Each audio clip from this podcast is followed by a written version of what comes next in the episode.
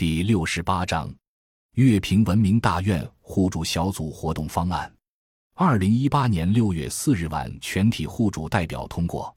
为有序推进扶贫攻坚工作，切实改善全村生产生活环境，发挥村民互帮互助的优良美德，增强村民之间团结友爱的精神，经星月村村民代表大会讨论通过，决定成立村民互助小组，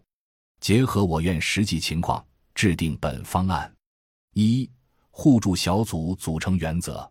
一、坚持同院同组、相邻为组、强弱搭配的原则，小组一般以三杠五户一组；二、根据邻里的文化程度、身体条件、家庭情况等不同情况进行编组，以强帮弱、优势互补着眼小组的共同增收致富，克服嫌弃邻里的倾向，防止和纠正不愿与素质弱。家庭拆的邻里编在一组，或把平时表现一般的邻里凑合编在一起的现象，通过科学编组促进邻里共同进步。三小组长的确定，根据民主推荐，充分尊重小组成员的意愿，由本组人员推荐出小组长候选人员，利用小组会、院罢会对所推荐的候选人员统一衡量，确定上报名单，由党支部审定，支委会根据上报名单。严格把握条件，认真审慎研究决定小组长。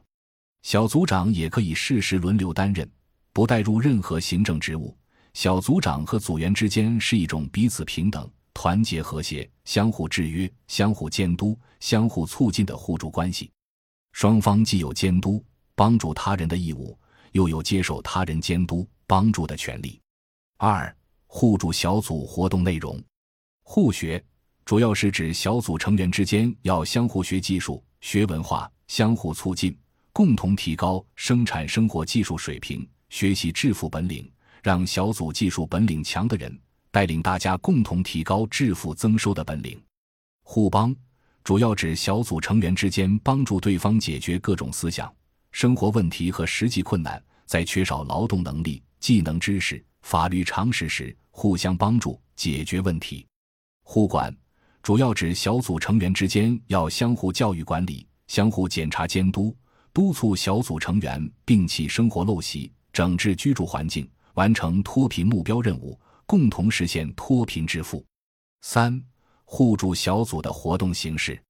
一、劳力互助，主要针对因家庭人员体弱、个人无法完成的重体力劳动或者农事季节需抢时间的生产活动。其他红白喜事等需要劳动力协同完成的生产生活活动。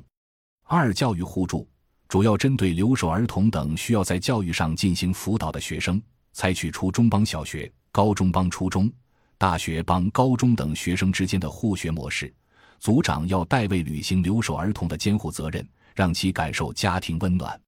三、技术互助主要通过互教互学，根据小组中掌握不同的技术相互学。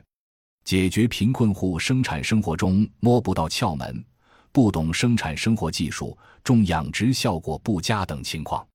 四、思想互助：茶余饭后，三五百米散散步，三五句话宽宽心，言行有物提个醒，帮助小组成员辨别是非，解开思想疙瘩，进行心理疏导，解开思想包袱。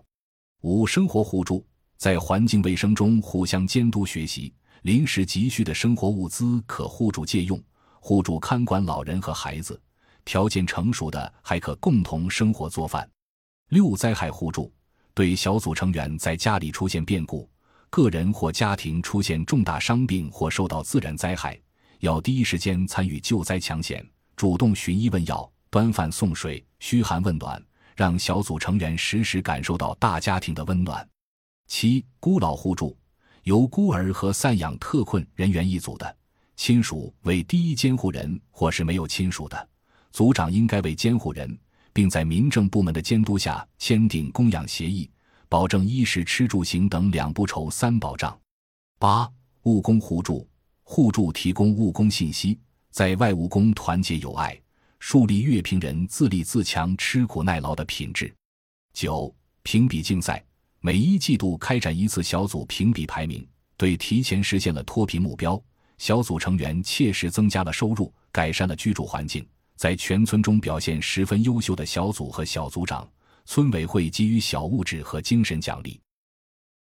感谢您的收听，本集已经播讲完毕。喜欢请订阅专辑，关注主播主页，更多精彩内容等着你。